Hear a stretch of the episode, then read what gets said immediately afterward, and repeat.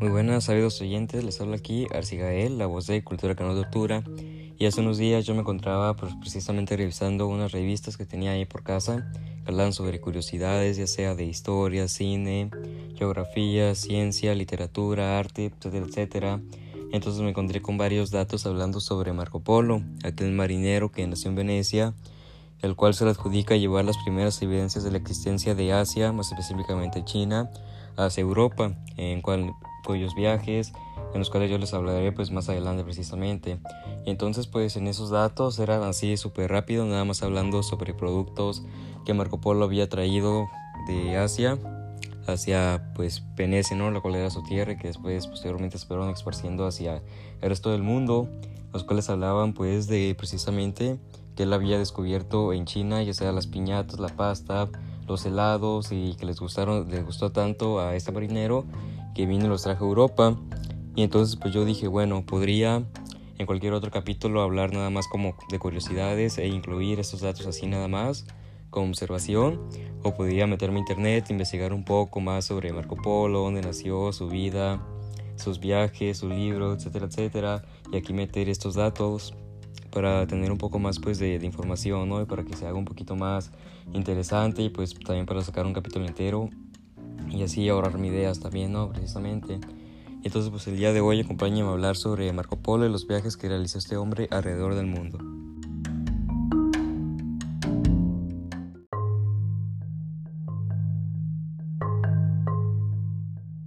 Probablemente la primera vez que muchos de nosotros escuchábamos este nombre, el de Marco Polo, no fue precisamente en un colegio, en alguna clase de historia geografía, sino quizá fue proveniente de un juego que la mayoría de nosotros jugábamos de niños dentro de una piscina, en el cual una persona tenía que ser elegida como Marco, el cual tenía que llevar los ojos vendados y tenía que estar gritando Marco, mientras los demás que estaban en la piscina tenían que ir gritando Polo, de manera que Marco, con los ojos vendados, pudiera guiarse y así atrapar a alguien de su alrededor que estuviese gritando Polo y al que atrapara le correspondía se llevar el seudónimo de Marco y ponerse a la venda y de eso iba técnicamente el juego. Indudablemente el nombre que recibe este juego hace referencia al explorador veneciano, pero la incertidumbre nace a partir de conocer la razón por la cual se llama Marco Polo precisamente a este formato, es decir, a la idea de encontrar a alguien con los ojos cerrados dentro de una piscina y específicamente en una piscina. Fácilmente podría recibir cualquier otro nombre y no habría ningún otro problema. Por ejemplo, Muchos de nosotros en la primaria, cuando teníamos unos 6, entre 6 y 12 años, jugábamos un juego, al menos aquí en el lugar donde soy, en México, se lo conoce como gallinita ciega, en el cual una persona era elegida y ese tenía que vendarse los ojos. Y como estábamos pues en los recesos de la primaria, lo más común era ponerse el suéter de algunos de nuestros compañeros. Se lo ponía y nada más tenía que ir caminando cautelosamente con las manos delante e ir atrapando a alguien de los demás que estaban participando en el juego. Y esto pues no se hacía con el formato al cual se le conoce como el juego de Marco Polo, no se hacía en una piscina, sencillamente pues en el pavimento. Además de que esa edad no es como que la gente supiera nadar muy bien y encima pues estabas en la escuela, no, había piscinas ni albercas ni nada similar que hubiese agua para poder ejemplificar el formato de este juego como se conoce normalmente.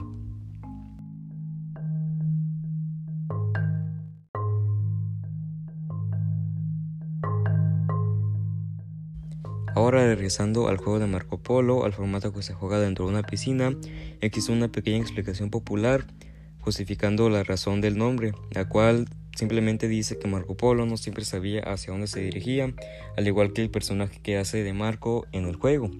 Este dato podría ser verdad o podría no serlo, pero al menos es la explicación existente, ya que encima esa información viene de casi 8 siglos atrás, más o menos del siglo III al siglo XIV, por lo cual pues podría haber tanto discrepancias entre si esto es real o no. Pero pues yo con esto sencillamente busco ustedes ofrecerles pues una razón por la cual el juego, jugándose dentro de una piscina, se le llama Marco Polo y no recibe el nombre de Juan Salvador Gaviota, por ejemplo.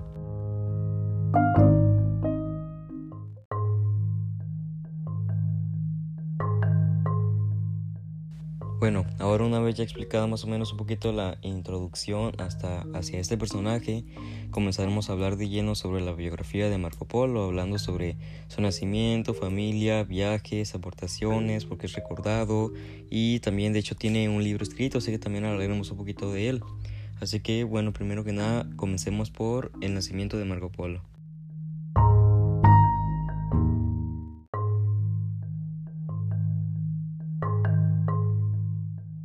Hoy en día conocemos a la ciudad de Venecia por sus excéntricos canales, por los cuales pasean góndolas que no son más que las grandes canoas, que a veces son tripuladas por delgados hombres, un poco ya mayores, con una playera a rayas blancas y negras, con un pañuelo rojo abrazado al cuello y una boina, que va con un remo de lado a lado, paseando a una pareja de enamorados. De hecho, inclusive creo que Venecia, junto con París, es de esas ciudades con el estereotipo de ciudad del amor, para una cita perfecta. Pero ahora imaginémonos a una Venecia de 1254 que probablemente no tenía canales, no tenía góndolas y no tenía a muchos turistas por ahí queriendo tener una cita perfecta. 1254 fue el año en el que el mundo vio nacer a Marco Polo, el cual pues nació en Venecia como ya he mencionado.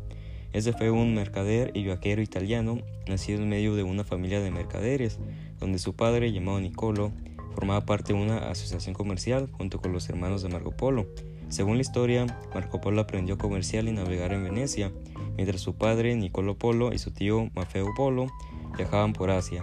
Cerca de 1269, su padre y tío llevaron a Marco Polo en un nuevo viaje comercial hacia Asia, en el que visitaron Armenia, Persia y Afganistán, recorriendo toda la ruta de la seda hasta llegar a Mongolia y China. En la ruta de la seda, para quien no sepa, fue una red de rutas comerciales organizadas a partir del negocio de la seda, en China desde el siglo I a.C., que se extendía por todo el continente asiático.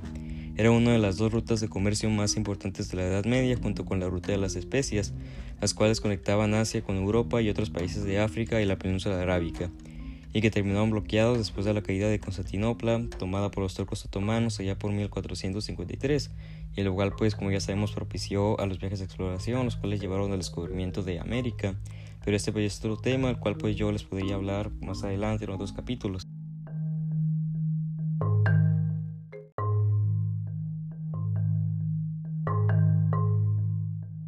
Durante el viaje que emprendieron el padre, el tío de Marco Polo, el mismo Marco Polo, allá por el año de 1269, atravesaron lo que hoy es Israel, Georgia e Irán, es decir, los países que están más cercanos a Europa, lo que vendría siendo Eurasia más o menos hasta que nuestros amigos Polo alcanzaron China, el cual pues está muchísimo más al centro de Asia y muy lejano de Europa. Inclusive hoy en día China vendría siendo un referente cuando alguien piensa en Asia. Tú vas por la calle y le preguntas a alguien, oye, dime tres países de Asia y probablemente te dirán China en primer lugar, después dirán probablemente Japón y andarán dudando entre Corea, Tailandia, y ese tipo de países y habrá inclusive el que piense que India está en el continente africano. Inclusive pues también está la duda de si Rusia es país europeo, país asiático debido a la inmensidad del territorio. Inclusive creo que está dividido en una parte europea y una asiática. Y pues la europea pues, está colindando con países que sí están un poquito más dentro de Europa como Ucrania, Lituania y esos países. Pero bueno, esto del territorio geográfico es otro tema. Entonces una vez que los polos llegaron a China, que por aquel entonces formaba parte del imperio mongol, estando ahí conocieron a Kublai Khan, o no sé cómo se pronuncia. El punto es que era el nieto de Genghis Khan, el emperador mongol que vino a formar el imperio, el imperio mongol, que recibió su nombre allá por el año de 1206. A este gobernador le gustaron tanto sus invitados italianos que acabó ofreciéndoles un cargo en la corte. Así, Marco Polo se convirtió en un miembro importante del imperio mongol. Gracias a ello, llegó a conocer las vastas regiones de China y los numerosos logros de la civilización china, vaya, muchos de los cuales eran muy avanzados que los contemporáneos europeos.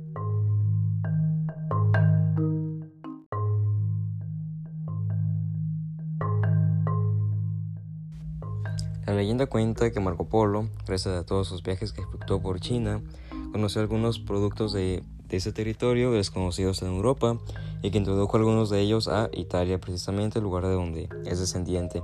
los cuales por supuesto resultaron toda una novedad, evidentemente. Algunos de ellos fueron los siguientes.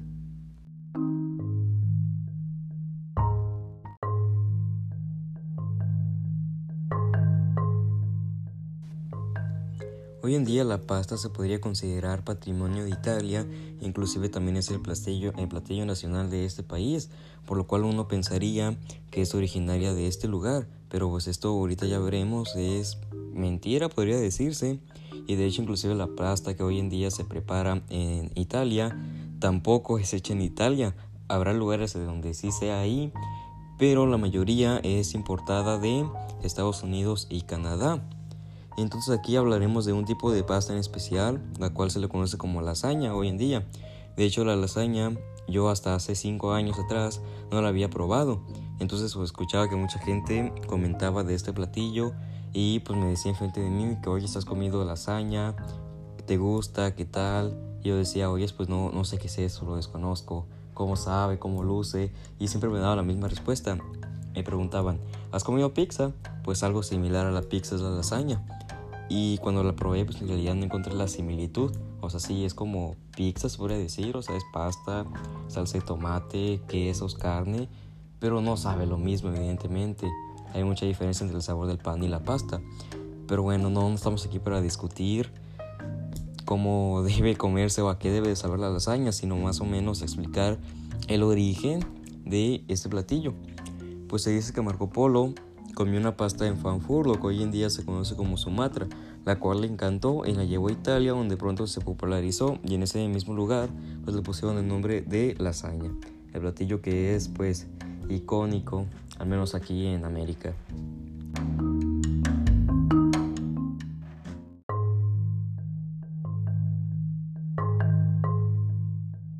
En China, antes de la llegada de Marco Polo, allá por el siglo XIII, ya se preparaba el helado, estos pues, habitantes lo hacían tomando nieve de las montañas, metiendo los recipientes donde lo mezclaban con arroz, fruta y miel. Entonces este lo dejaban reposar unos cuantos días y resultaba pues en un platillo dulce y agradable para poderse deleitar de vez en cuando. Pero evidentemente este solo se le podía dar a comer a los, de la clase más alta, puesto que su preparación era costosa, ya que requería de alimentos difíciles de encontrar en la época. Entonces este platillo fue descubierto por Marco Polo, que lo introdujo a Europa y en ese entonces solo estaba hecho a base de agua y fue en Francia y en Bélgica donde los empezaron a hacer de leche y mezclando de diferentes sabores.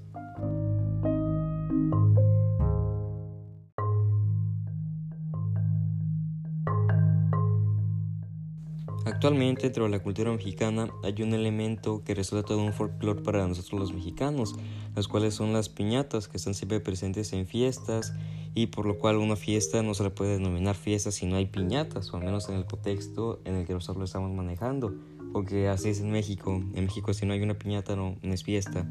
Y uno pensaría que las piñatas, al ser tan características de este país, vendrían siendo originarias de ese territorio, pero pues es una lástima para todos los mexicanos enterarnos de que la piñata no nació en México, sino en China. Obviamente, ¿no? Si estamos hablando de Marco Polo, de esos viajes por China, pues evidentemente que las piñatas están aquí porque vienen de China.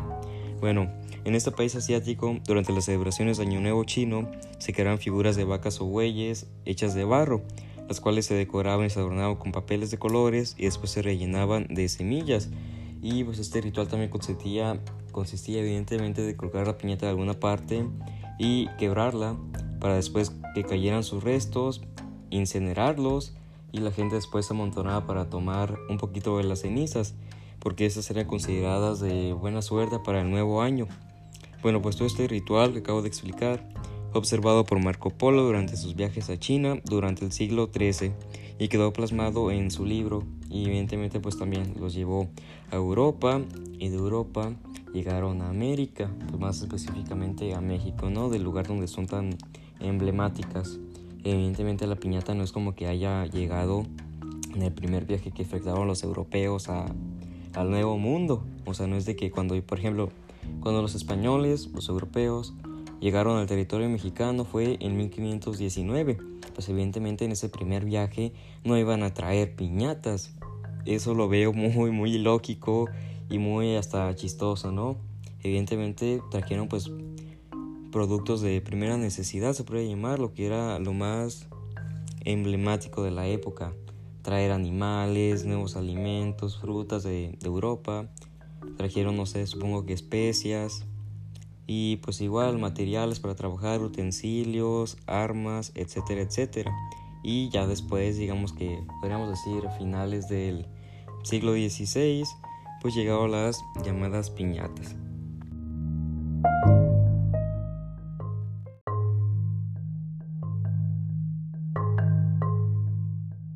Bueno, y ya por último, el último objeto que les traigo, introducido a Europa por Marco Polo, pues otra vez hablando de pasta, se trata del espagueti. Eh, la historia dice que Marco Polo navegaba en la costa de China y mandó por comida a un marinero llamado Espagueti, y ese trajo una pasta de hilos cocida en agua hirviendo. Marco Polo la llevó a Italia con recetas para prepararla, y pues así fue como nació el espagueti, ¿no? Recibe el nombre del marinero al que le trajo la pasta a Marco Polo. Así que los que le dieron el nombre a la pasta pues son unos completos originales, ¿no? no pensaban mucho en el nombre, pero pues esa es la breve historia del origen del espagueti.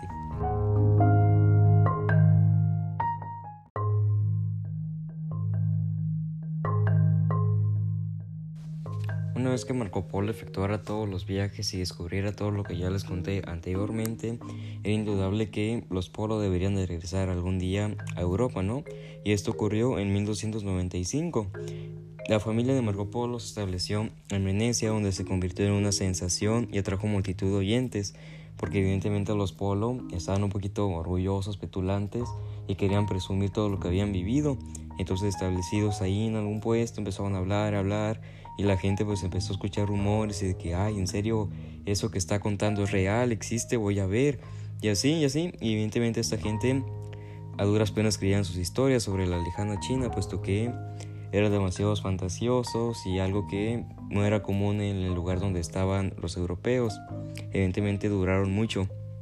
Además cabe aclarar que el mundo conocido por los europeos de aquellos tiempos no iba mucho más allá del actual Oriente Medio, es decir, la zona sureste de Asia, que abarca países como Israel, Georgia e Irán. Las noticias que se tenían de lo que estaba más allá eran generalmente confusas, irrisorias y escasas. Es por ello que es tan importante los viajes que efectuaron los Polo y pues más precisamente Marco Polo, que aparte de traer noticias y pruebas de que existen otros territorios más lejanos de lo que los europeos conocían, pues además eso se vieron beneficiados por productos desconocidos que trajo Marco Polo a la nueva civilización, para llamarlo de algún modo.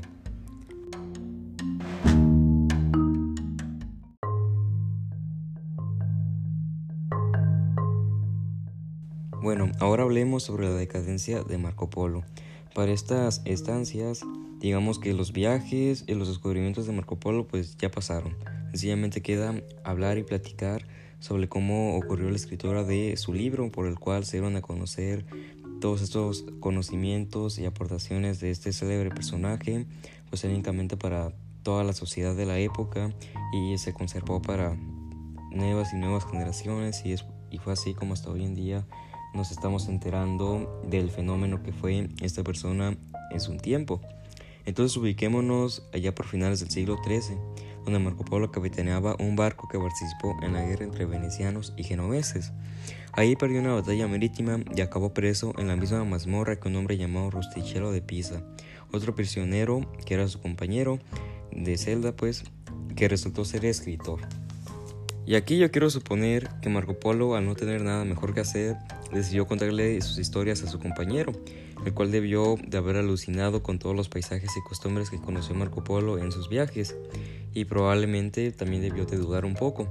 Y entonces Rustichello pues al estar encerrado y técnicamente privado de su libertad y no poder hacer nada más, pues él se acordó que era escritor y dijo, oigan, yo sé escribir y tengo una increíble historia que plasmar, entonces me basaré en los relatos de mi compañero de celda para escribir un libro. Entonces Rustichero recogió toda esa información en un libro titulado Libro de las Maravillas del Mundo. La obra se divide en cuatro tomos, el primero describe las tierras de Oriente Medio y Asia Central que Marco Polo atravesó en su viaje a China. El segundo, el segundo tomo, pues, habla de China y la corte de Kublai Khan. En el tercero se describen varias regiones costeras de Oriente, Japón, India, Sri Lanka, los cuales eran territorios que no estaban dentro del conocimiento de los europeos. Esto ya era Oriente pues muchísimo más lejano, ¿no? Y el último tomo trató de las guerras que mantuvieron poco antes entre sí los mongoles. Y pues el libro pronto se convirtió en un fenómeno literario, e inclusive pues esto ocurrió antes de la invención de la imprenta. Entonces debió haber muchísima gente escribe y escribe eh, pues ese relato a mano evidentemente para que llegara a otras personas que probablemente tampoco creyeran lo que estaban leyendo, porque pues como sabemos la gente de aquella época pues está digamos que muy obstinada con lo que conocía y no podían creer que hubiese paisajes y gente civilizada viviendo más allá del territorio que ellos conocían.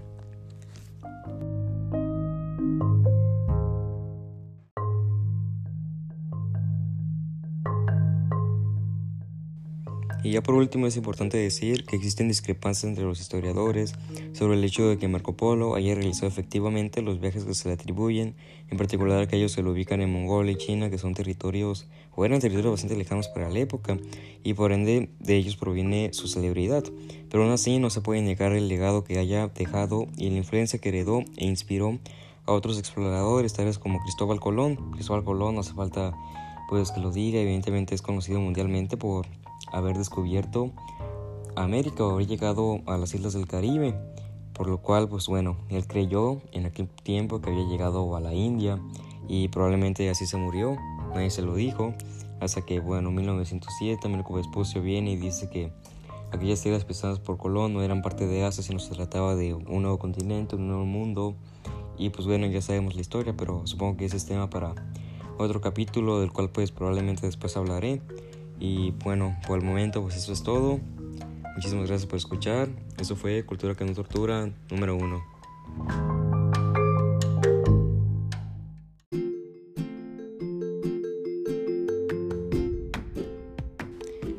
Sabidos oyentes, les habla aquí García Gael, la voz de Cultura que no tortura.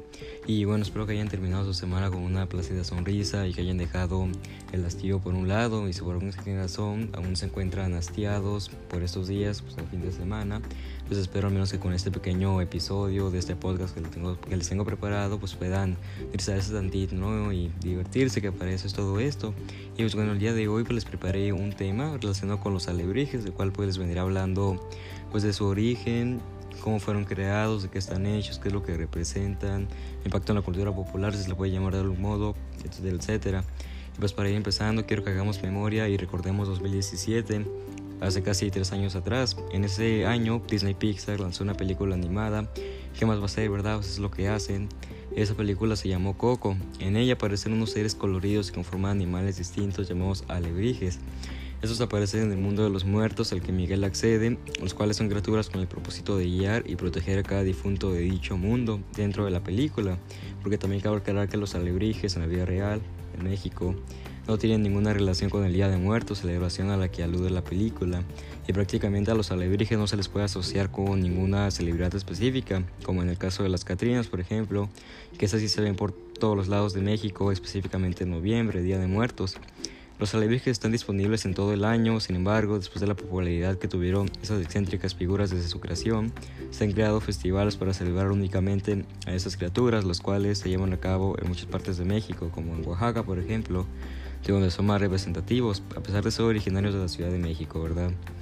Eh, los alebrijes en Coco solo aparecen en esa festividad para hacer un homenaje a la cultura mexicana, sumándose a otras tantas referencias como incluir a celebridades mexicanas, tales como María Félix, Pedro Infante, Cantinflas, Frida Kahlo, por ejemplo, eh, monumentos icónicos, por ejemplo, también por ahí se pueden ver eh, el templo de Tutulcán, de Chichen Itza, cuando acceden al mundo de los muertos, ¿no?